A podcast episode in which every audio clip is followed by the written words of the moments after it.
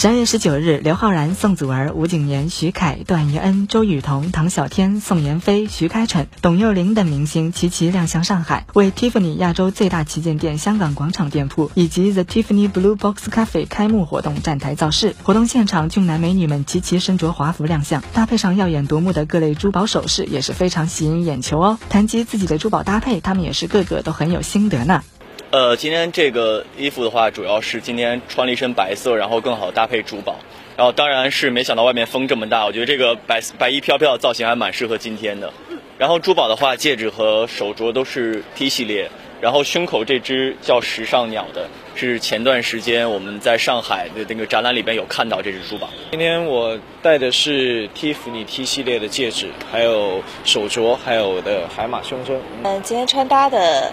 就是，呃，设计师系列的，对，史隆，史隆伯杰，然后就是很好看的一套，包括一些戒指，还有这个，好，闪闪的。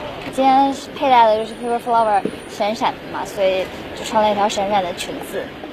最近由刘昊然主演的新片《唐人街探案三》陆续曝光了不少电影物料，多国实力演员联手的强势阵容也是非常引人期待。活动现场，刘昊然也是为这部新片做起了推荐呢。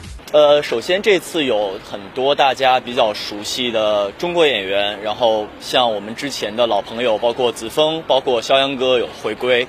然后其次的话，我们这次有很多，呃，包括像托尼贾。